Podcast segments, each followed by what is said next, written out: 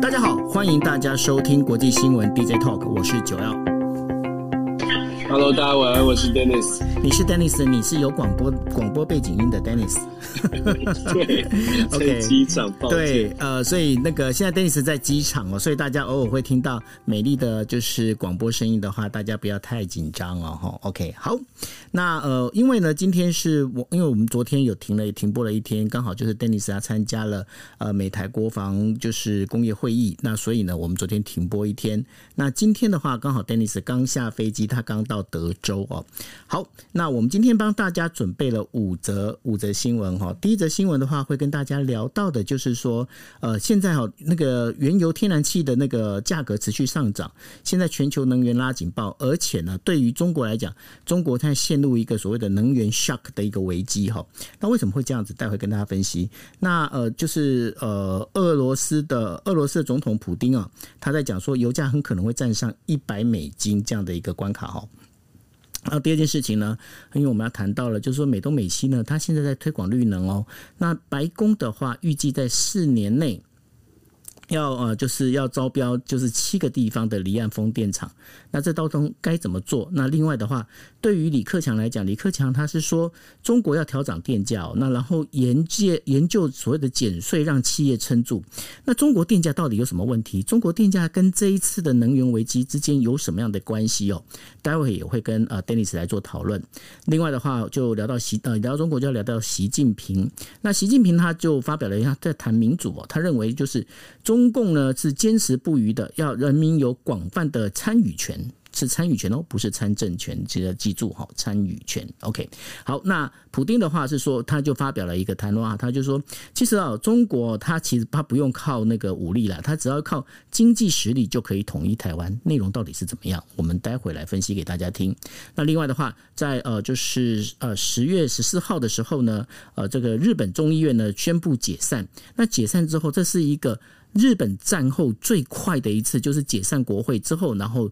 最快的那个进行所谓的众议院改选。为什么会做这件事情？待会我会分析给大家听。那然后他们在月底的时候要选举，这一场选举到底自民党会赢会败？然后他到底要？通过多少席，他才算是真正的赢？待会我会跟大家来做一个简单的分析哈。那最后的话，就是因为今天刚好是 Dennis 呢，他结束了美台国防工业会议，那这是整个这个会议的闭幕。那当然，他也有很多的，就是很新鲜，然后也有很应该怎么讲，很值得跟大家来报道的这些内容。待会听 Dennis 来跟大家聊一聊。好，那我们就直接进入我们的主题哦。那这个主题就要谈到了，现在这个整个，我想大家如果仔细看的话，最近的这个石油跟天然气有整个大涨，这个整个涨幅已经是算算七年的新高哦。但是七年新高里面已经造成什么样的状况？造成了很多的这个啊，就是各国啊，包括其实包括日本哦，呃，很多的他们在开始来担心哦，这样能源就是石化能源价格高涨哦，会不会那个就是造成这整个通膨的危机啊？那我们先讲中国好了，中国呢，因为这一次的整个能源大涨，因为整个石炭那个石炭的那个价格高涨之后呢，造成怎么样？造成电力不足，它造成电力不足会有两个原因，第一个当然就是煤炭的那个价格太太贵。第二个呢，就是当然就我们大家都知道的，因为中国那个中国的领导人习近平呢，他就讲了，他呃等于说这个我们在他们要等于说要实行碳中和跟呃碳达峰这件事情里面，所以地方政府为了要达标哦，那在这一个所谓的碳能源这个部分的话，它是相对的是把它缩减的。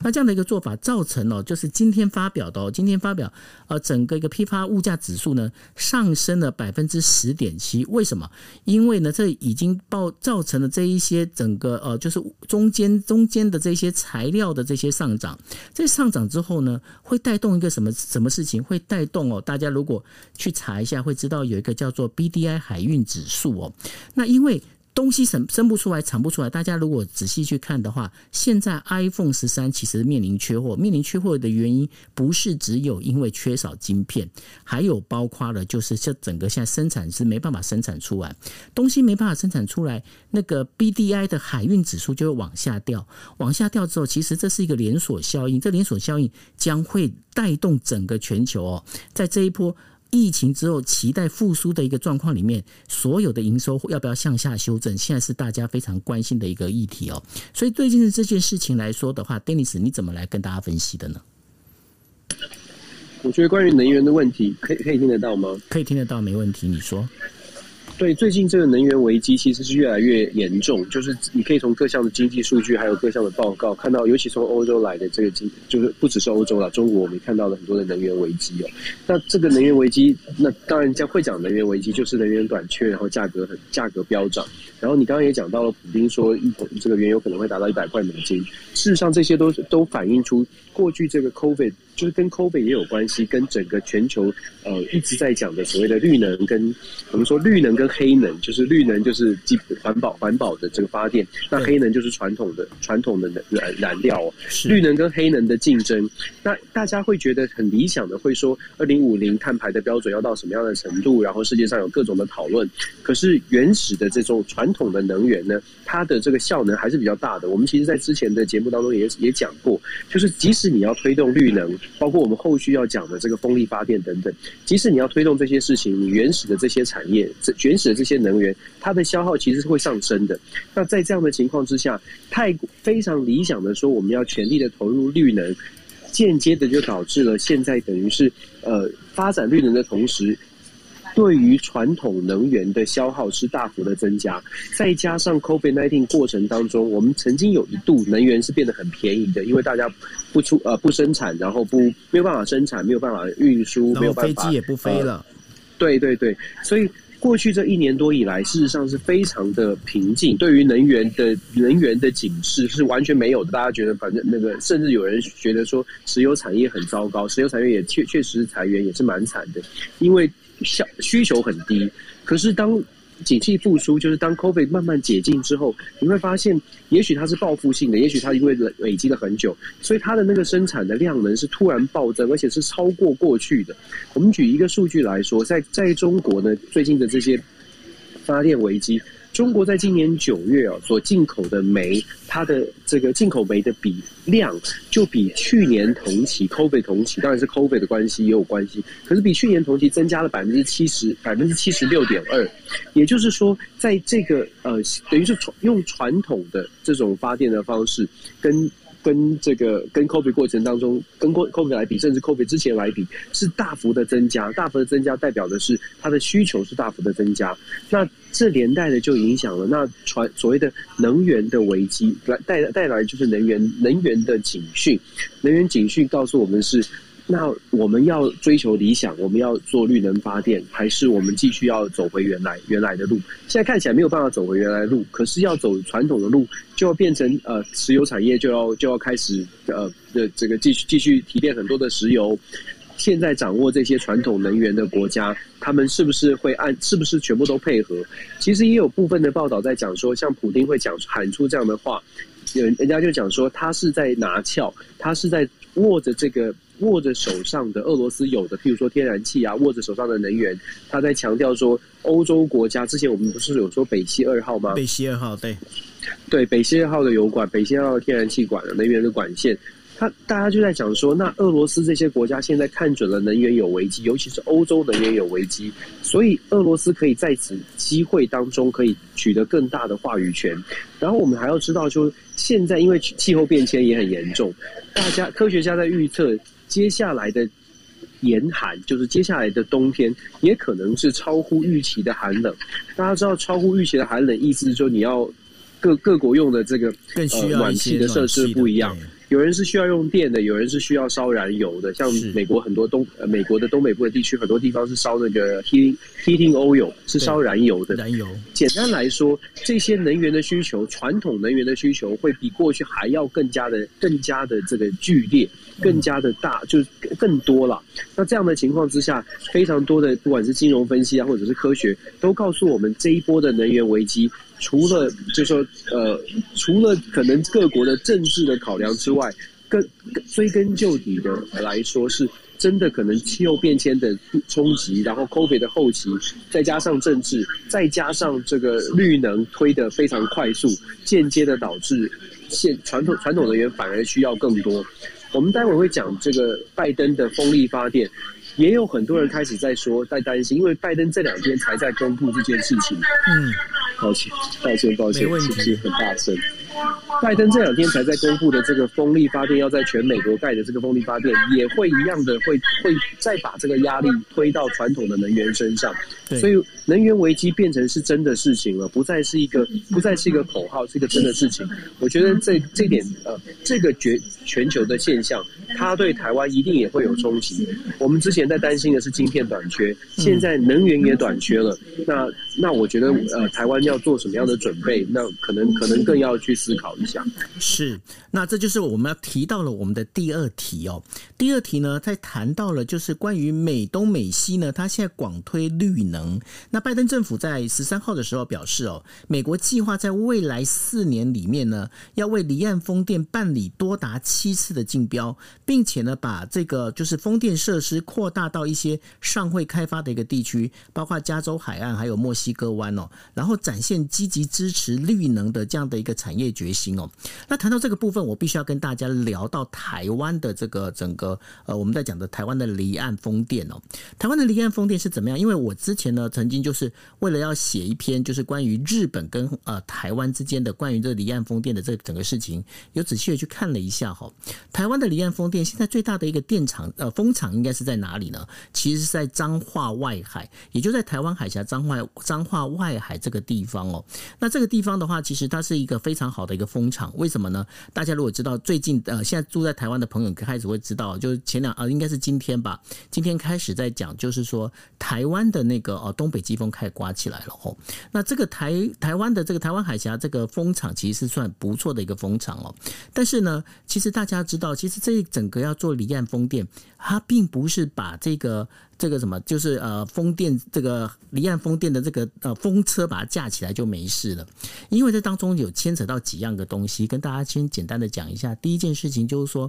今天你如果要做离岸风电，你的电能发挥之后，你把发电之后，你的电能怎么把它导回陆地？好，这是一这是一件非常重要的事情哦。那大家会讲说，很简单啊，那只有拉电缆呐、啊。但是你知道吗？海底电缆的话，其实是它的费用相当的高，而且呢，最近铜价上涨哦。所以在这个部分的话，造价要价不菲，这是一个重点，这是一个。那另外一个的话，因为这个离岸风电的这个风车啊，它必须要呢随时的去检查，因为毕竟大家想嘛，你今天啊把东西，你就是你只只要是住在海岸边，你就会发现那个房子是。很容易因为受到海风带有盐分的腐蚀哦，那更不要讲说是呃架在这个台湾海峡当中的这一些呃风力发电厂哦，那这些离岸风电厂的话，当然它本身的这个必须要随时去检查检测。那所以呢，台湾台湾的就是台湾跟那个日本日本的那个商呃商船三井呢，已经合作打造了一台一艘哦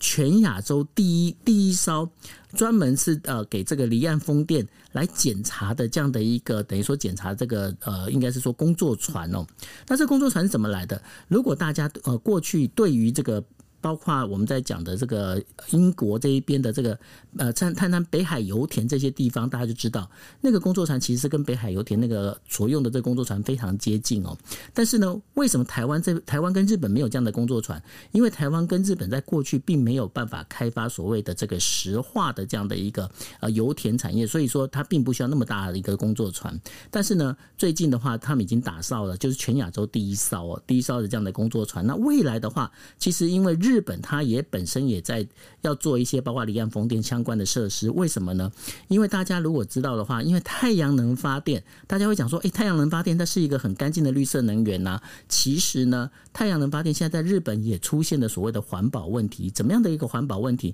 大家如果印象深刻的话，前一阵子不是在那个静冈有发生走山的这样的一个状况，然后土石流下来吗？那那个山上的话，其实就是因为呃摆了有很多的这个太阳能板，当然有。很多的调查说，哎，这个跟这跟走山之间并没有一些相呼应的一个关系哦。但是问题是，今天你要架设呃大面积的太阳能板，你势必要把这个山坡地要做一个开发。也就是说，你如果没有大片的一个山坡地能够去架设太阳能板，你光靠说在屋顶上架太阳能板，你的产生的电能其实是不够的哈。那所以在这种种种种的这些状况里面，甚至在日本已经出现了一种，它有点像特斯拉这样的一个所谓。的这个能源的这个船哦，它是能源船是怎么样？它就是变是在离岸风电之后，它不靠那个电缆了，因为电缆太贵了。它于是呢，它在这个呃等于离岸风电的时候，把这些电呢发送，等于说储存在。那个大型的这个电池里面，然后再由船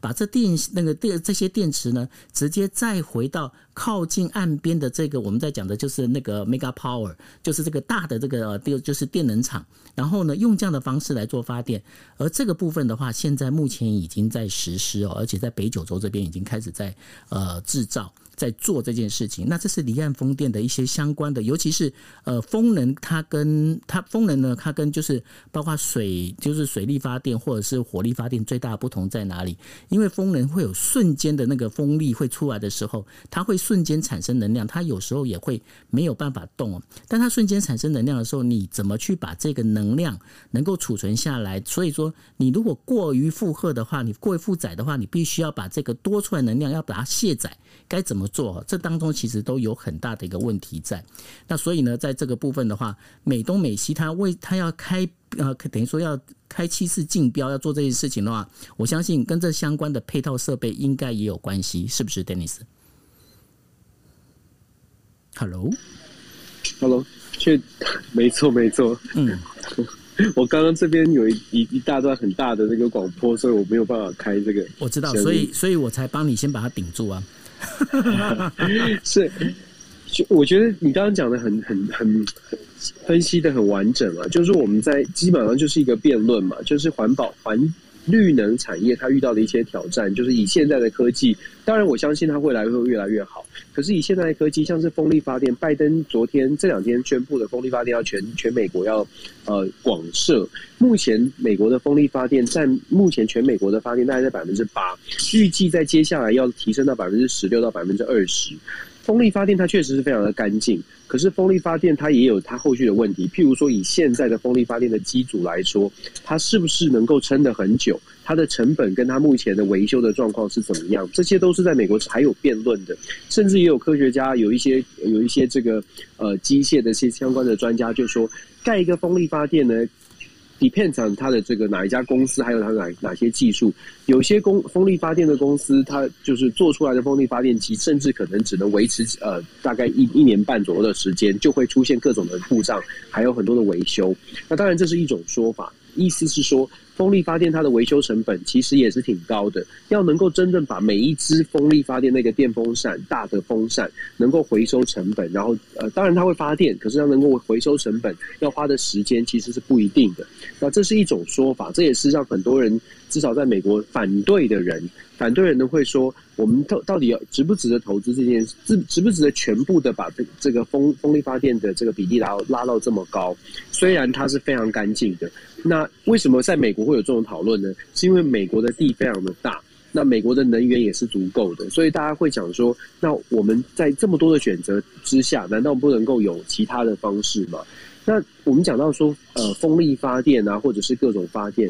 就其其实基本上就是就在讲说，这个世界的能源变成非常的重，就是我们在接下来的，我自己觉得未来的短呃五到十年吧，甚至更长的时间。尤其在打所谓的美国在打所谓的科技战的过程当中，应该会发现能源的重要性是越来越来越越来越重要。过去就很重要，现在越来越重要，而且有很多的很多的像是半导体产业这种高科技产业，它所需要的能源量是非常大的。在这样的情况之下，依赖绿能或者是。发展绿能本身就要提供很多的能源，是不是会相对应的去压缩到其他发展产产业所需要的能源？我觉得这个或是各个国家都去思考的。我们就假设以台湾来说，如果在台湾，我们我们要转成这个风力发电，或者是我们要研发其他的绿能的产业，在此同时，我们自己台湾的这个护国神山台积电啊，或者是半导体产业，其实也需要很多的能源。这个取舍之间，我们怎么样来？我们来怎么样来确保产业发展的同时，比如说民生用电啦，各种的用电能够确保。确保大家可以维持一个稳定的供电，我觉得这些是台湾会去需要考虑。其实全世界都在都在对全世界来说都是挑战。是，那这当中的话，大家就可以看到一则新闻哦。那是什么样的新闻呢？就是中国哈在最近放宽了电价的上涨幅度，那希望呢能够鼓励业者多发电。中国国务院总理李克强呢在十四号上午在广东视察一家发电厂的时候，他就说，如果电价太高的话，那下游企业会受不了。那所以呢，整个中国国的等于国国务院这边的话，会来研究减税费的这样的一个办法，让企业撑住。大家就看到这个新闻，我不晓得大家是不是跟我有一样疑疑虑哦疑问，就是说，哎。为什么会有这样的一个状况？其实简单跟大家讲一下哦，就是说，呃，在中国呢，这个煤炭价格啊，跟这个电价，它本身其实是脱钩的。怎么样脱钩呢？就是说，今天煤炭价格的上涨跟下沉这些费用呢，因为在中国电价的一一年里面只可以调整一次，而且这调整的幅度不能超过百分之二十。那在这个整个一个状况里面，就会出现一个状况，因为呢，在最近包括了整个你知道，就是呃，连呃像中国在抵制呃澳洲的这些煤炭啊这些相关的这事情的时候，而整个这个能源危机造成了整个煤炭价格往上涨，往上。上涨之后，发电厂呢，今天它电价没办法上升，它必须等于说它自己吃掉这这一些上涨的费用，所以呢，很多的电厂变怎么样？它不是它不是没那个没办法发电，而是它不要发电。为什么？它发电有两大坏处。第一个坏处是我发了电之后，我就是赔必须赔着卖，这是第一个。第二个，我发了电之后，我还得要受到上级关于这个等于说碳减碳的这件事这个压力哦。对我来讲，那我干脆我就不发，我就不发电好了。所以这也就是为什么中国在九月下旬开始会爆发缺电危机，最主要的问题其实出出现在这里，就是。说，因为呢，煤炭价格上涨，然后电价呢没有办法得到相对的这样的一个调整哦，那使得这个发电业者干脆就是我消极发电，哎呀，我多少我就我就能够给多少就给多少，我我也不要多给，因为毕竟多卖哦就多亏。那这也是为什么呢？有这则新闻就是说，呃，中国李克强呢他会提到，就是说希望能够用减税价的方式，可是呢，对于中国来讲。这个当中最大的问题又会卡在哪里？我电价不能随便乱往上调啊，因为大家知道，这电价是属于民生物资里面最大的一个根本。今天如果调涨电价，会发生什么事情？物价会往上波动。那这对于中国来讲，这又不是一件好事。所以，这对中这整个这个能源的危机里面，对中国来说是一个非常大的隐忧。我不晓得，Dennis，你有什么要补充给大家的？没错，你刚刚讲的非常非常正确。就是对中国来说，其实我们看这个能源，能源它本身就是一个危机了。可是中国在这这这两年，因为美中关系的紧张，在全世界，它跟澳洲之间的关系，导致它呃从去年开始就停止了对大幅的减减少从澳洲进口煤炭。这个对于中国的能源危机也出现了冲击。过去这一年刚开始的时候，因为 COVID 的关系，好像冲击不是很大。可是因为 COVID 后半段开始，全球对中国的订单也增加了。中国的工厂也开始恢复生恢恢恢复生产。那在恢复生产的过程，就像我们刚刚讲的，恢复生产你就需要大量的能源进进来。那中国很多的发电是来自于火力发电，就是用烧煤炭的。那煤炭是来自澳洲，所以连带的影响变成了玩国际政治的游戏。中国大陆在玩国际政治的这个操，就是处理国际政治的一些本来觉得是一种工具，或者是可能是对于其他的国家的一种反制或者是压力。反过来打到了自己，打到了自己国内的需求。现在中国大陆在呃限电的情况之下，它势必要去重新思考它对外的关系。所以，我们说能源讲到国际政治，它是连带的。其实所所有的事情都是联动的啦。现在呃，中国会面临到我们到底要继续的采取比较强硬的措施，跟其他的全世界的国全世界的国家呃。即便中国会觉得很不公平，我们讲从中国的角度哦，我 我现在要讲的很小心，不然人家又说我挺轻中。没有没有关系，我跟你讲，没有，现在我要打个我要打个岔，谁敢这样讲你？我跟你讲，你就不要来在国际新闻这边听了，没有这种事情，烦。对我我我我必须说，就是说从中国的角度来来来说的话，他们想要打的这些牌呢，事实上呃，就是说这个是有后续影响的。现在他中国面对。美国的美国的压力，还有全世界很多民主国家的联手的压力，他现在要面面对的问题是：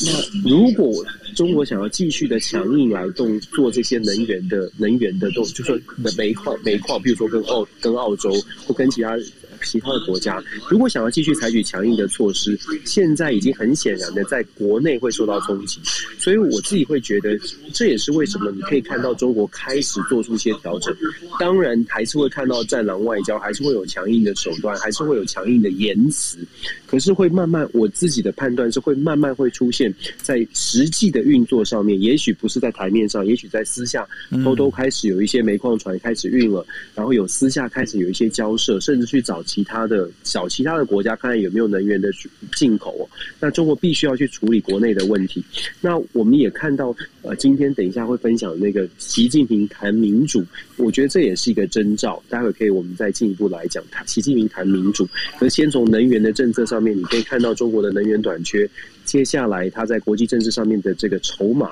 或许会少一些。那实际的动作，你你我们会，我觉得我们会慢慢看到，从言谈上，从从中美之间的关系，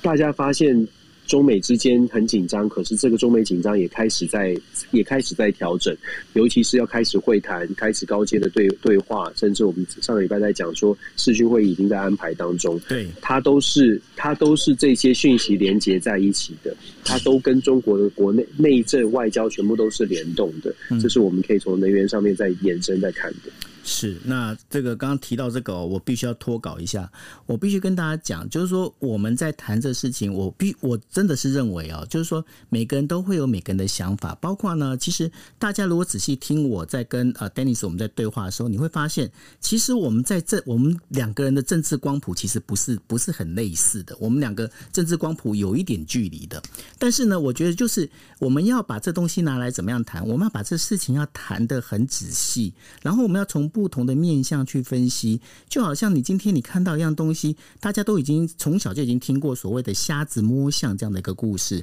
你今天你不能摸到脚，你说像瞎呃像像一像像像一个一根柱子，或者是说你摸到了一个象尾巴，你说像呃像一根绳子，不对。当我们要把所有东西把它组合起来之后，它是它才是一一只完整的象哦。那所以一样的道理，就是说，我觉得呢，呃，我们希望的是每一位，就其实我今今天一点多开房，我看到两百多位朋友在边陪我们一起在听这样的一个新闻，我自己是感动的，我非常谢谢大家，我相当的谢谢大家。但是呢，我真的是希望大家能够好好的，等于说对我们我们 Dennis 好一点，因为。真的，因为我觉得他是一个大好人。那但是呢，他不像我一样。其实我我是我是很我是怎么讲？我是很不喜欢。就是如果人家怎么样的话，我是直接就把你封锁，我根本不想管你。但是 Dennis 他会去一个一个会去回。我觉得他是一个很棒的人。那请大家一定要珍惜珍惜这样的一个好朋友哦。所以呃，这个这个部分很抱歉了，我必须要脱稿一下，因为。这个部分我我真的是，你是要害我在机场哭是不是？没有，我我是真心的，因为我觉得我觉得好朋友我就是要挺，我真的我不喜欢人家这样欺负你，我真的很生气。好，不管好，那我们就回到我们的主题哦，我们把它拉回来，就是讲这个习近平的这个部分哦。那因为习近平呢，他在就是十四号的，就是中中国共产党的中央人大工作会议上呢，他就在讲，他说。民主是全人类的共同价值。他认为呢，中共始终不渝坚持，这是始终不渝坚持的重要理念。他认为呢，这个就是呃，在整个要看的重点，在这个国家民不民主，要看人民有没有广泛的参与权。老实讲，他讲这些话。我看了，我是一头雾水。我待会可能要请 Denis 来解释一下，因为对我来讲，我我对他这样的说法，我完全就是我一想到呃新疆维吾尔族，我一想到香港的这些人权，就好像我呃在今天在我的脸书上分享的，我看到了香港大学的那个六四天安门的这样的一个呃就是雕像必须被强制撤离的时候，我心里面是很难过，我甚至在做梦我都梦见他吼，所以。对这样的话，那这个跟习近平他到底他讲这句话，讲这些这些习话，他最主要的目的是什么？他想要表达是什么？我真的这个我必须说我看不懂。那我看不懂的话，可能要请 Dennis 来帮我们稍微解释一下。那另外的话，俄罗斯总统普丁哦，他就他就在讲说，大中国如果要统一台湾，不必动武，他靠经济实力就可以。他什么时候讲这句话呢？他是在呃十三号的时候接受财经媒体 CNBC 的访问的时候，他说了这一句话哦。那普丁讲这句。话最主要目的是什么呢？我想就这两个人哦，我想可能请 Dennis 来稍微跟我们做一下分析，好吗？嗯，好，我我先我先谈一谈这个习近平谈民主这件事情哦。其实习近平谈民主，其实中国大陆在一直一直在这几年，尤其是习近平上台之后，一直在传递的一个讯息是，他们想要像希望他们的这个体制是可以外销的。我所谓的外销是。在跟西方民主国家，中国很清楚的知道自己不是走美式民主。我们说笼笼统的来说，就选举式民民主。中国不是这种体制，可是不是美式民主，感觉起来好像在至少在外国的媒体的眼光当中，好像就不是民主。那当然他，他他他当然就是因为他有问题，可是他中国又很想要把这样的一个他的这种治理的模式推广到像是东南亚国家、像是非洲国家或者是呃拉丁美洲国家这些可能发展不是很好的、还没有那么快速的国家，让这些国家跟着中国走的时候有一个合理性，尤其是这些国家的领导人也可以拿回去跟他们的国家的这些人说：“哦，我们只是另外一种品相的民主。”所以，所以基本上。这种外销就必须要把它包装出来，变成一个外销的模式，这是中国想要做的事情。这不是现在才开始的，只是习近平上上台之后尝试了不同的做法。第一个做法是在推广所谓的孔子学院，可是孔子学院没有成功了。嗯，孔子学院他当时做的方法是想要把儒家文化跟中国共产党的治理方式连接在一起。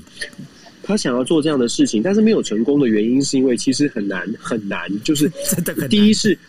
很难的原因其实不是在中国很难，是推广出去，你要你要这些老外非洲非洲的国家的人民都要先去了解儒家文化，他就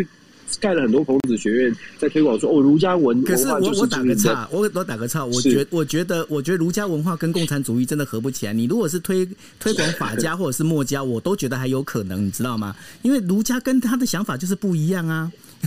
好，好他他会把 没没事，他会把儒家文化把它很简化的把它讲讲成王道跟霸道。他会说西方民主国家是帝国主义，帝国主义是霸道，儒家是王道，王道就是听所有的臣子就是谏谏言都会听，然后我们会把广泛的意见收进来。所谓的儒家文化或者是孔子学说，跟习近平的思想跟中国大陆的思想连接在一起，他并不是想真的想要把儒家文化好好的解释给大家听，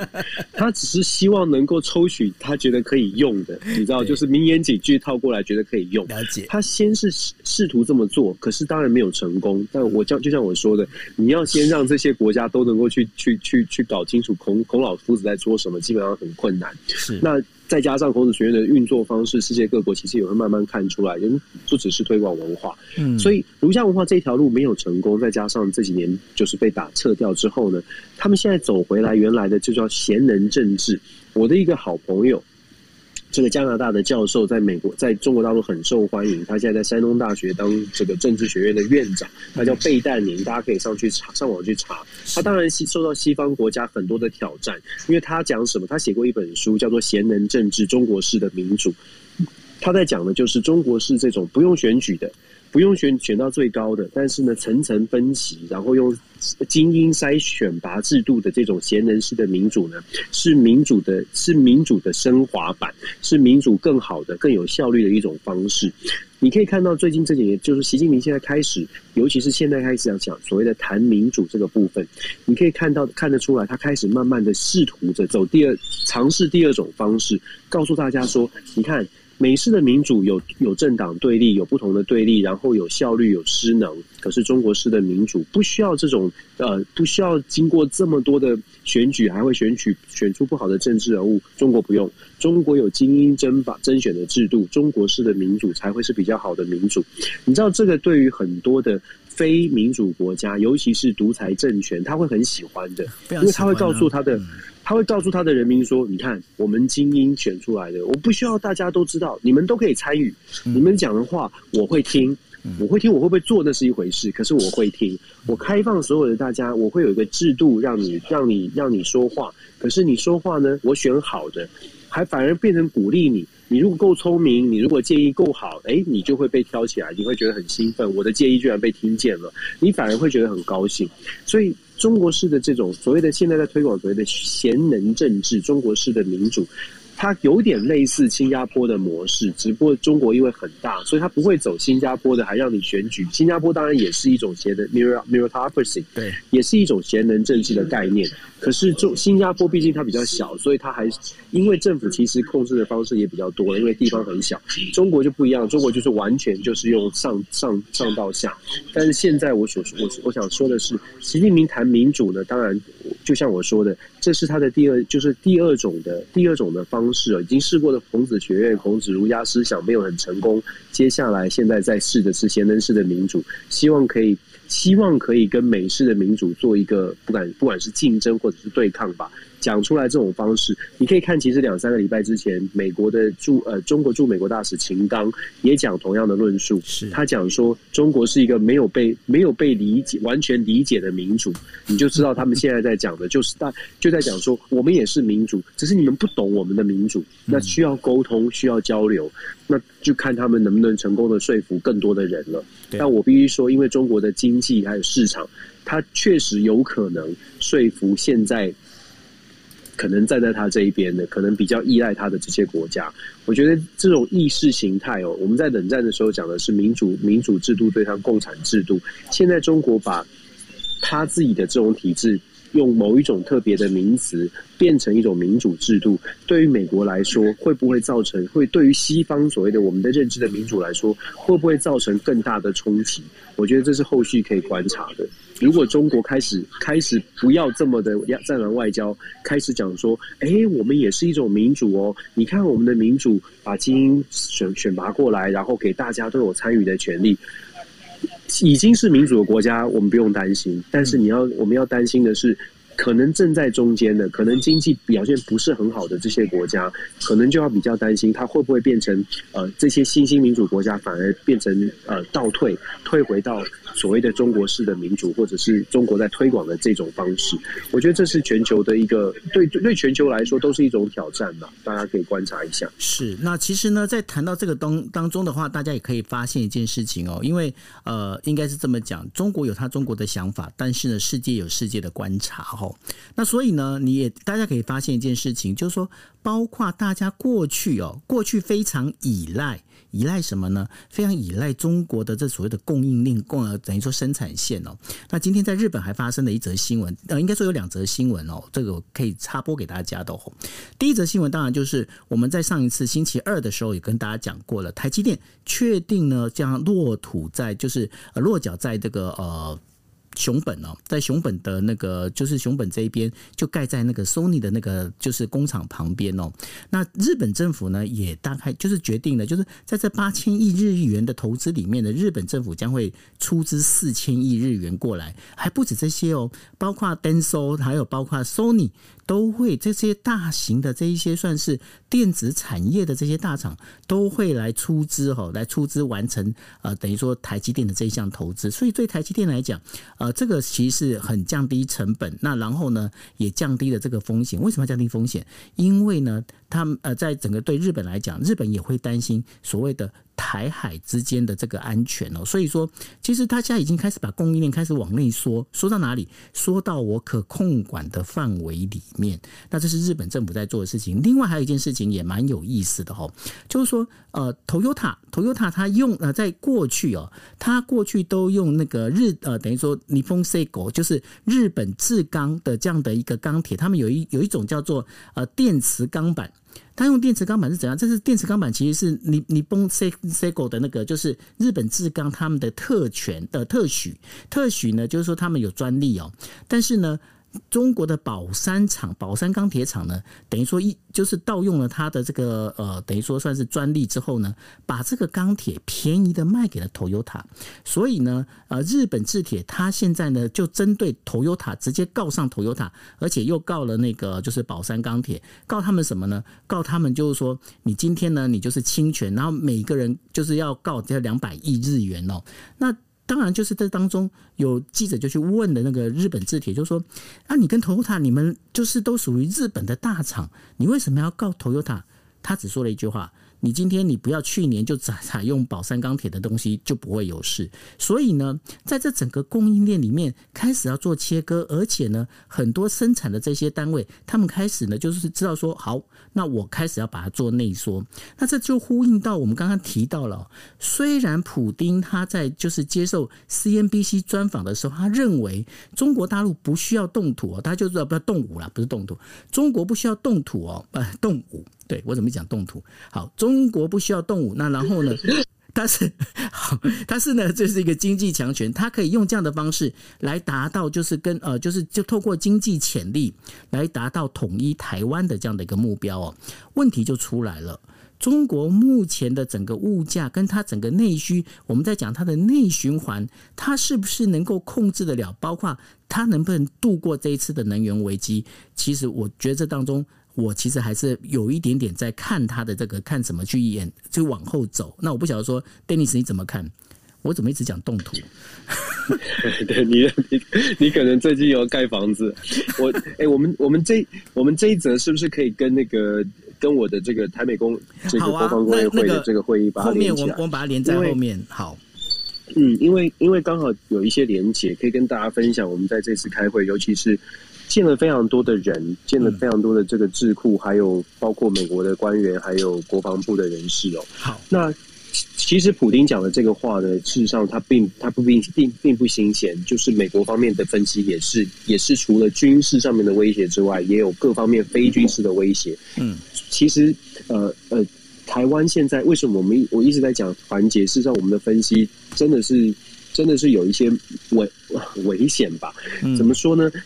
其实我们知道中国会有现在出现一些状况，就像九欧我们在新闻上面看到出现一些状况。那可是中国在出现状况的同时，我们也同时知道中国大陆的解放军正在积极的建军备战。是呃，当然它是因为因应美中美之间的紧张的关系。可是我们知道花这么多钱在积极建军备战，意思是什么？意思是你口袋里要很有钱。如果你口袋里面已经有一点点见底了，可是你的这个军费还是要继续出下去的情况之下，你这笔钱呃继续这样花，你你能够养这样的大大规模的军舰啊，或者是人事，可以养多久？如果你就像我们有好像有跟大家讲过了，如果如果养了都不用，那这个钱就会继续继续在那边烧。也就是说，你买一台跑车完全不开，你就会继续在那边烧。所以我这次开会呢，非常多的美方的人士，呃，就是这是第一手直接告诉我，就说。就算不是军事的冲突，很有可能在二零二七年左右的时间进入到一种习近平不得不采取一些动作。呃，就因正因为他国内的情况，中国国内的情况可能出现一些变动，出现一些危机。不论是他自己想要连胜，当时就算二零二七年经中国的经济很好，呃，可能他的危机还危机感还是低一点。如果中国在现在的这样的经济发展状况之下，危机继续继续呃。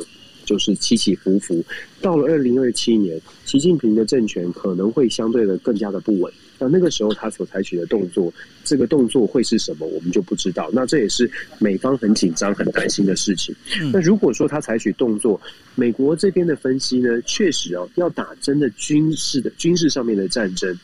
几率来说不是不可能，但是它的成本非常的高，因为中国也会去思考说美方的美方的角色会是什么。如果现在台美关系继续这样子发展下去，事实上美方要完全不理也很难。嗯，可是美方要理的方式，呃，也不见得是用出兵，美方可能有其他的方式，比如飞弹帮我们打了等等。总而言之，美国这边判的研判呢，中国的威胁是真实，对台湾的威胁是真实的。这个威胁可能是军事，可能是。非军事，那普丁的加了一加加码去讲说，非军事的可能性比较高，因为因为中国现在手上的筹码很多，他可以用经济封锁，他可以不做生意。那面对现在这样的威胁，台湾要做出什么样的准备呢？其实台湾。可以做的准备是积更积极的，透过各种的经贸连接，去把台湾现在有的东西，赶快的跟我们之前有说过，赶快跟所有的国家做挂钩吧。我们现在还有优势的地方，是我们真的是我们的半导体。我其实在这次会议当中，也有也听到一些，就是得到一些消息，也可以跟大家讲的是，我们觉得我们的这个半导体产业很强，确实我们还有 number one 的地方，可是我们有一些部分。觉得是 number one 的产业已经被别的很多国家追上了，呃，是我们的周边国家，日本、韩国，其实有很多的产细的产业上面已经追上了，更不用说有一些未来产业，像是我们在九这个 DJ 透也讲的这个电池啦，电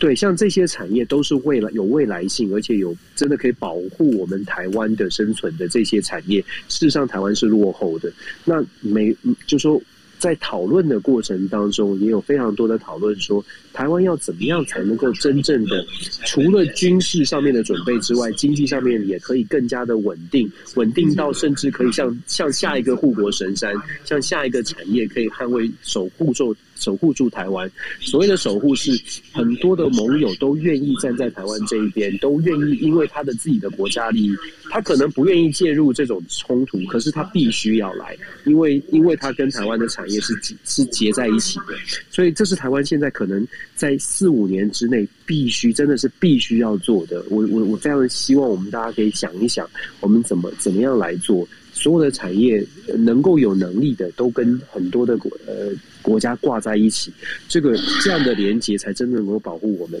这是我这次很很强的感受吧，是这个威胁真实存在，而且除了军事，还有经济上的威胁都存在。这对啊，这也是为什么我会觉得，哎。别再吵了吧，我们赶快想办法吧。OK，那所以你这是第五题吗？那我是要两题对调，还是你待会还再讲一下第五题？你这个后面的部分还在讲？我们就两题对调啊，就是这是我的一个结论。对，哦，所以所以你就这样子把你的结论讲完了。对啊，我觉得还不够啊。你觉得不够啊？对啊，你想知道什么？你可以问啊。没有啊？你觉得还有哪些可以讲啊？不是，其实老实讲啦。嗯 就我自己在看呐、啊，我我只能跟大家讲一个我自己观察到的一件事情哦，就是说，万一万一中国如果真的对台湾动武的话，对他对中国来讲，他有一个非赢不可的这样的一个就是呃必须性。为什么呢？大家不要忘记一件事情，这一场这一场仗如果真的打起来的话，如果中国打输了，这个这个一一输下去，台湾就是独立了。为什么呢？因为这当中的话，这一场仗如果这个中国打输的话，这包括习近平他也不用干了。讲白了就是这样子，所以说这个对于如果如果中国真的是愿真的是要发起这样的一个战争的话，我觉得这当中其实呃两边都会杀红眼哦，这是一个很危险的一件事情。那这也就是为什么为什么刚刚呃 Dennis 一直在跟大家讲的，就是说我们如何透过一些经贸的一些关系哈，包括一些连结，它能够它能够把这东西能够串接起来的最主要原因也在这一边，因为呢这也是我们之前在提的，因为。呃，我记得不管是那个呃，就是就是小丽媛老师也好吼，他们也一直在强调，就是说中国真的如果要清台，他是不会直接飞机直接来攻你，包括台澎金马吼，他会直接就是打你东山岛、东沙岛。那为什么要打你东山岛？东沙岛上面只有驻军呢、那对他来讲的话，他是用威吓的方式造成台湾岛内的这样的一个分裂，跟这些啊、等于说大家就吵吧。那吵了之后的话，他才有这个，他才有出兵的这样的一个呃，就是理由跟想法吼。所以呢，在台湾这一边的话，最主要的，我觉得说，不管你今天你心里怎么想，如果你你真的是喜欢台湾，你真的爱台湾，不管他是台湾还是中华民国都好，我觉得呢，很很重要的一点，如果没有这颗心放在这一边的话，那。那个，我觉得这其实是一个蛮危险的事情。那这也是为什么哈？为什么在呃，就是中国宣布他要加入呃 CPTPP 之前，我想大家可以去翻一下我们之前国际新闻 DJ Talk，我已经跟大家讲过很多次了。我说台湾要赶快加入 CPTPP，那这个动作不能太慢。那这也是为什么我之前我也曾经我也是曾经碎念过，我说台湾的执政党在这个部分的动作真的慢到一个让我觉得有点发指的一个地步。好，这就是我在讲的。Dennis，嗯，啊，我补充一下，有些有些我很难直接，呃，全全我请原谅我，有些事情真的真的我我无法全部的告诉大家，但我可以很婉转的说，嗯，我婉转的说就是，呃，我觉得我应该是说，我们台湾需要。好好的蓝绿的专家学者，好好的坐下来，把我们整个国家的方大政方针，包括国防的政策，仔细的从头到尾的打掉重练的，好好来思考。这是我们在这我在这次国防工业会议当中一面倒的讲到的，就是呃，台湾的国防政策到底，国防整体防卫计划到底是什么？嗯，这是这是所有人都都提出了疑问。嗯，我们我会这样讲，是我说我很婉转，是说，因为我们一般的人，包括我自己，在完全的去。接触到第一线之前呢，我们看新闻都会说台湾有各种的军事的准备嘛，我们都相信我们的国军有各种的准备。然后，因为我们也是外，我们也不算是内行，我们也是研究战略，我们也不算是内行，关注武器设备种种的细节怎么样安排。可是。去到去的这个会议，听了这么多的演说之后，就会发，通过跟这么多的呃真实的这些第一线的人在讨论之后，就会发现，哦，原来这个国家是需要好好的完整的一个通盘的计划，尤其是针对面对现在的威胁，我们需要完整的计划。这个计划包括了整个后勤，包括了甚至武器装备，不只是买来。还有维修，我们我们看到我们买东西，那我们有没有看到我们维修？然后我们的维修，我我我这样讲，呃，我不我不知道算不算婉转，但是我们讲出来是可以，大家可以上网去查，可以去了解。我所谓的了解是，大家去可以想一下，就是我们买了新车，然后然后。没有没有维修了，我们可能买的保时捷，可是其实我们没有买，可是我们后续的维修，它是不是由我们来维修？很多的细节是我听，我在这边是恍然大悟，而且是觉得天哪，怎么会是？怎么会现在是这样？嗯，所以，但是，但是我必须要讲，这并不是民进党政府或者是国民党政府的错，这是长期以来我们就是这样在做，所以会特别让人觉得天哪，怎么为什我们可不可以？再再强一点，然后再来是说，嗯，为什么我会说是蓝绿的专家学者？因为在我这次的过程当中，我听到很多人，呃，就是不不同的智库、不同的人称赞不同阵营的专家学者。嗯哼，他们就讲说，而且他们就问问题，他其实他们有问好这个问题，可以说，有人就问我说，现在的国民党，如果假设有一天。呃，他说，Dennis，如果你你觉得了，现在的国民党如果假设有一天真的能执政的话，有可能会愿意跟执政跟在野党去合作吗？他说他们都观察到，反正蓝就是上台就是蓝，然后绿上来就是绿然后，也不也不也不也不把精英集结在一起，在针对某些很重要的议题上面组成一个什么专家小组这样。他们就说，因为他们自己在这个国防产业发现有一些专家是这个地，就是这个领域很强的，可是他是绿的；有一些专家是那个这个这个某一个飞弹系统或某一个东西很强的，他是蓝的。可是下次再也看不到他们，就是从来不会看到他们全部一起来为了这个国家来。对，所以。所以我就说，我自己的特别感受就是，还是要强调说，我为什么一直觉得团结很重要。就是我们的我们的这个国家，就是你要说人很多也不多，就两千三百万。可是我们有没有精英？我们妈超多精英的，抱歉，我连脏话都讲出来了。对，就是我真的会觉得很哦，就是我们有精英的，我们有很强的人，可是我们都在意识形态上卡死了。对，我们都在蓝绿，就是哦，我如果帮你的话，哎呀，你的阵营会赢了。可是是国家赢啊！我们什么时候可以真的是意识到这一点？所以我我我会觉得说，嗯，自自己出完到跳到新闻这个圈，就是这个这个核心里面，然后得到的消息是，真的是真的是我们可以，我们我们。我们有我们有人才，可是这些人才要为国为国所用，不是为党或为颜色所用。嗯、那我们就散播这种消息吧，希望啦，希望这些大大大人物愿意听。我问你一个问题哦，嗯，你还印象？你还记得上一次台湾开国事会议，国家的国是不是的是？好久好久了，什么时候？哇，什么大？我记得好久了，李登辉的时候。对啊，至少从李登辉之后，你有没有发现一件事情？从李登辉之后，台湾再也没有人去讨论国事会议，国家的大政方针没有人讨论哦。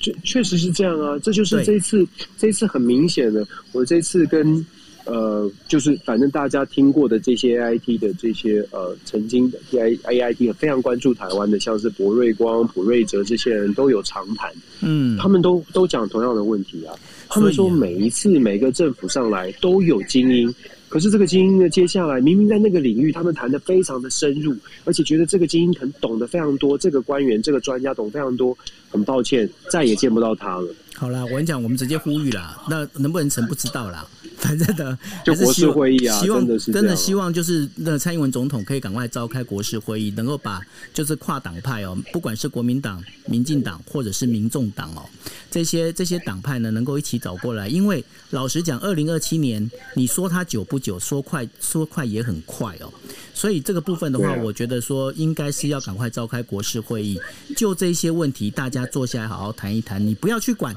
你是台独、华独什么台呃华统，不要管了。你就赶快先回来，我们就先讨论，把国事会议先讨论好，就是说该怎么做，把精英聚集在一起来讨论，把这事情谈清楚，大家有一个共识。那要不然的话，我觉得如果再这样子，那个日文叫打拉打拉子，就是在这边一直拖拖拉拉的下去的话，也不是办法哦。那我想说，打拉打拉子，就是就是你只要听的声音不就觉得就是一直拖拖拉拉的感觉嘛？哦，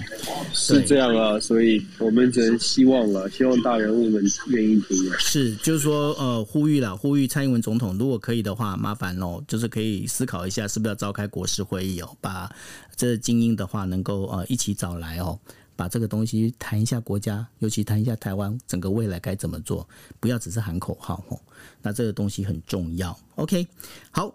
那我想刚刚的话就是把 Dennis 的第五题把它挪到变第四题，所以说我现在就用比较快速的方式，因为现在呃我们已经进行了快一个小时了。OK，好，那日本的话在十四号的时候呢宣布解散了众议院哦。那这解散众议院选举非常奇妙哦，为什么呢？因为呢，安田文雄是一个不迷信的人。为什么不迷信？因为日本的话，他们现在预计是十月十九号公告啊、呃，这个小选区小选区的选举。然后呢，就是他本身的话要改选这个众议院的议员哦。那对他来讲，因为他就呃确定。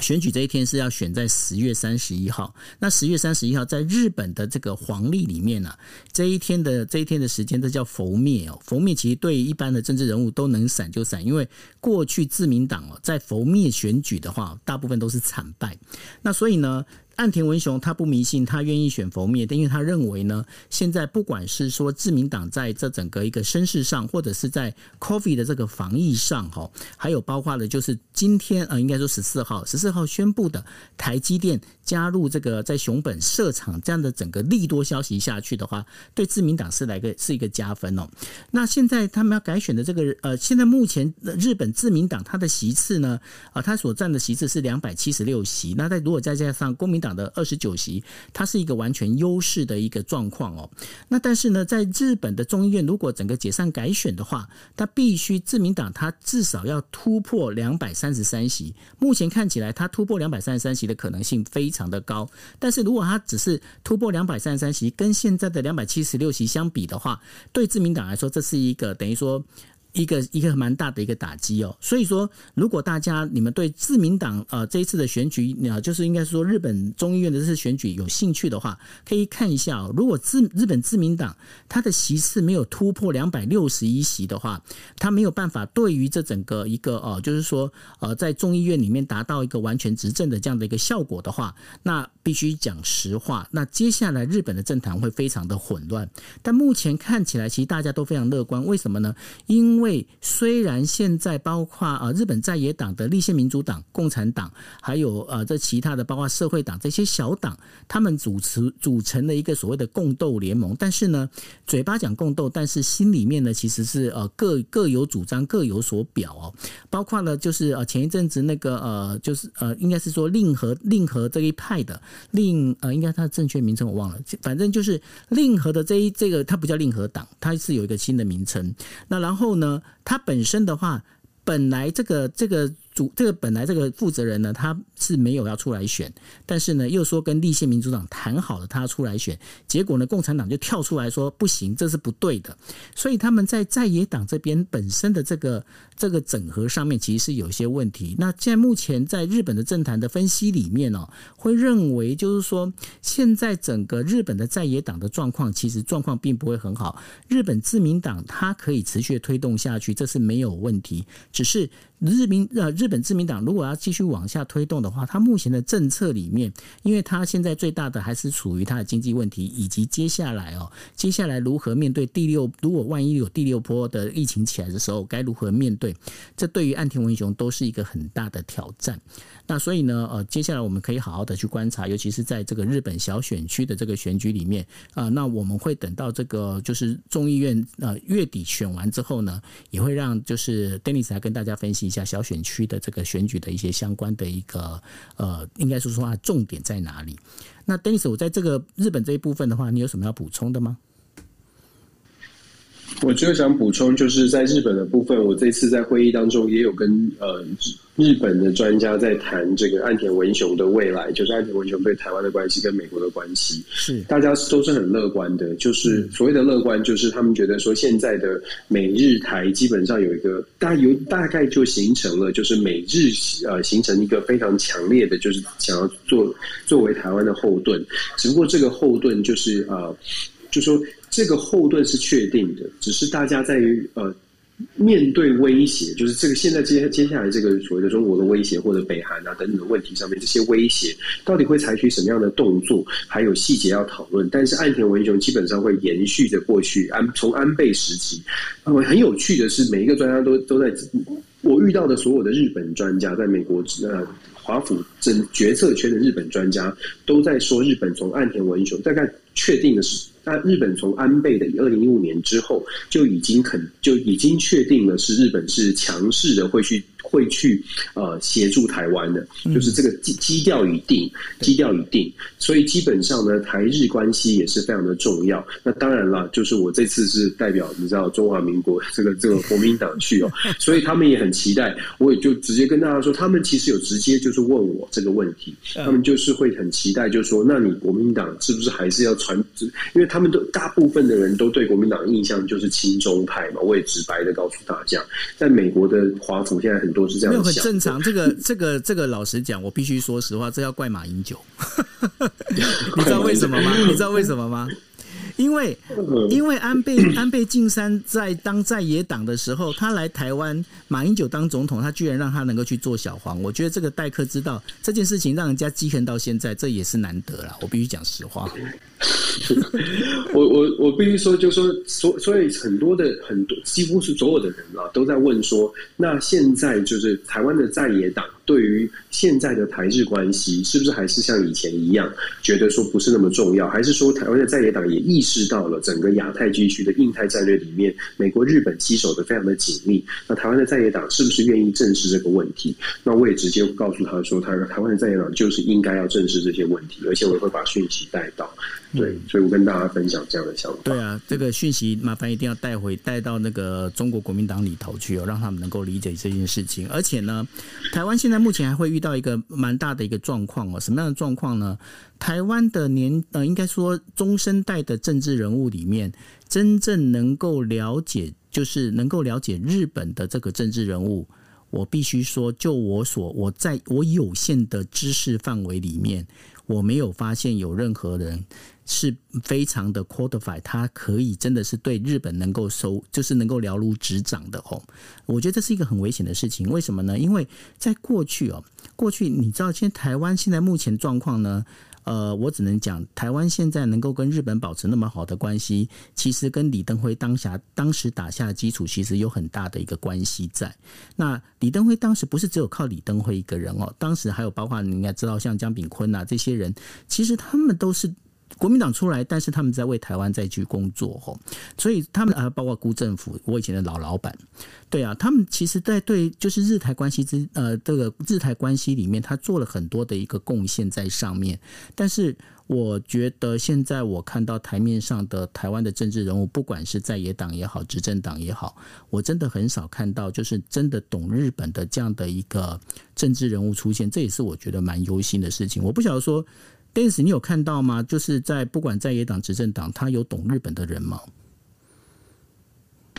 我想可能可能有可能有啊，我我们毕竟我们也不知不是政治人物，说我们不知道他们到底懂不懂。但是至少我们在台面上面，或者是我们常常在新闻媒体，或者是所谓的名嘴，是真的没有了。就是就不管是日本人，甚至我会我会我会觉得说，我们在新闻上面或者是。谈论上面谈到的，在大谈美国的人，坦白说也不太懂美国。哎，我这样很是不是很批判呢？对，可是我我我我我这样说的原因，是因为我觉得很忧心，不是不是因为我觉得人家不够厉害，是我真的觉得很忧心。因为如果你对于没错，对，如果你对于日本对于美国的理解是是是看新闻的，是是是看杂志的，那那你那你不叫了解，那你你不叫真的。而且懂说呃，人家在想什么，所以我觉得台湾真的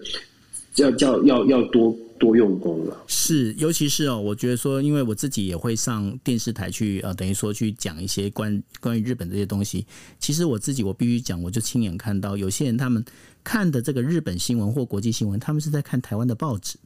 那这件事情我，我我只能讲，我看了我就整个头我是整个晕到晕到底，因为今天老实讲，你今天你台湾报纸，台湾报纸不是不好，但是呢，因为台湾的这个新闻媒体，它有很多他们可能对于日本不是那么的熟悉，有有很多其实我必须在讲，我们同业里面也有很多日文很好的人，但是呢，他们所写的东西在这个整个报纸上面呈现出来的，其实是只是冰山一角。那在这冰山一角里头，你透过了是透过了英文的翻译，再翻过来之后，你再把它翻成中文，然后由你这边你读完之后，你再把它自行的一个解析，这当中，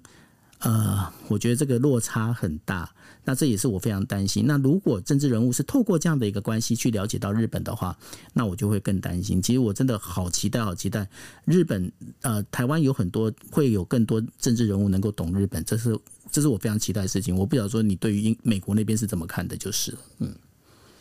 美国这里也是一样啊。就是我觉得很多很应该是说有一些政治人物，他可能曾经很很了解美国或很了解日本，可是毕竟回到台湾，如果重新从事政治工作，他可能大部分的时间都会花在所谓的选民服务或者是所生活的琐事，所以他也没有太多的时间去关注这些事情。那电视媒体上面。的这个名嘴或者是呃记者，如果说又不是又不是又没有很大的 incentive 去全心的去砸在这里面，恐怕要要了解的真的不多。我举最后一个例子哦，其实大家都在很关心台美的这个贸易协，这是这也是在华府的亲身感受，也是直接告诉大家的。嗯、就我们在台湾都，我们台湾很多的媒体都在讲说 TIFA，就在讲说台美自由贸易协定。可是，在华府呢，你去打听，我们去打听之后，你就会知道。没有办法签 FTA 的，我所谓的没有办法，不是我们不想，而是现在美国国会不放行，在美国国会的限制之下，你没有。不管贸易代表这个戴琪这个办公室，他们多想要跟我们开始复谈。所谓的复谈，也不是朝向 FTA 在谈，而是朝向单一的可能某一个特别产业好好的谈，这个是有机会的。可是要谈一个全面的 FTA，基本上是我当人家当然不会把说说百分之百，可是所有的讯息都是台湾不应该把这个当成一个目标，台湾应该真务实的把某一个产业，半导体产业、晶片产业，或者是哪一个产业。当成当成这个比较务实要谈的事情，但是我想说的是，我们在台湾的媒体，就会看到，我们我们会给大家一个印象，是我们跟台美关系，我们朝的是一个自由贸易协定。我我我想说的是，我们应该更诚实的，不是蓝的绿蓝的讲的，还是绿的讲的，而是我们应该更诚实的面对我们所有面对的国际上面的现实，然后我们一起来想办法找找出路。我觉得这个是。这个这个很重要了。其实，九欧，你看日本也是这样啊。日本，日本对我们台湾当然很友好啊。可是，我们要找方法让日本也有办法跟我们紧密的合作，而不是我们自己有我们自己想说我们有什么期待，然后就觉得我们可以做到什么。不是的，你要从日本的角度去看，可以帮台湾什么，然后大家互相协调一下。在在台湾，我们常常会讲一些事情，让让让，然后说我们对美国有什么期待，我们要签 FTA，我们要怎么样？那是我们很期待的事情。可是你从美方的角度来看回来，你就会发现，美国很想帮你，可是有一些限制。你不要把你不要把这个要求提出一百分，然后要要别人达到一百分，就很困难。所以我说，这个真的是要多了解多有真的要让一些真的懂的人去好好的研究一下，然后国事会议大家拿出来为了国家想一想。我们就假设嘛，我们做最最坏的打算，我们就假设真的二零二七年是一个关键年。各位六年呢，我们而且二零一二一已经快过了，已经剩下两个月了，所以剩下五年的时间，我们是不是是不是真的有办法让我们把爱台湾、爱中华民国通通都凑在一起？而我们这种平民百姓喊一喊，希望有人听见了。是啊，所以我们这个这个节目我们会放 Podcast 跟 YouTube，如果大家可以的话，麻烦帮我们转转传出去。希望蔡英文总统赶快召开国事会议。对，然后呢？节目最后非常感谢，感谢大家哦！现在两百多位朋友陪我们一起听到现在，现在台北时间是两点十呃十四分，我必须讲，你们让我很感动，为什么呢？因为。两点多，你们是在看少棒？你们在看那个棒球赛吗？你们你们为什么会那么支持？让我觉得很感动，谢谢大家，真的很感谢。那呃，我们在哎、欸，我们下星期的那个非常感谢，对啊，那个都是完完全是为了配合你，你真的是对不对？完全都因为你的关系。没有没有没有，真的很感谢啦。对啊，okay, 你们真的让人很感动，谢谢，真的很感动，真的谢谢大家。然后我们下个星期二的时间就还是恢复正常了吼。对，下个星期就恢复正常，对，我就在正正常的地方了。OK，好，那下个星期呢，一样哦，就是星期二的晚上，这呃就是十二点整哦，呃十二点整，也就是星期三的一早哈，就是零零零零那时候的话，呃欢迎大家持续收听我们国际新闻 DJ Talk。那我们的国际新闻 DJ Talk 呢，我们也会做成 Podcast，还有 YouTube。那大家可以呃就是去找，就是包括 Dennis 的呃就是国际政治笔记，或者是找我的那个就是就来就来说日本或。者是今夜一杯哈，都可以找得到。找今夜一杯的关键字，你可以找 YouTube，或者是可以找到 Podcast 的这个内容。那我们的内容，我跟 Dennis 的粉丝页也都会同步的会推出哈。那这部分的话，如果可以，我们还是再讲一句，希望蔡英文总统赶快召开国事会议。OK，好，那今天的节目就到这边，谢谢大家，大家晚安喽，拜拜。非常谢谢大家，晚安。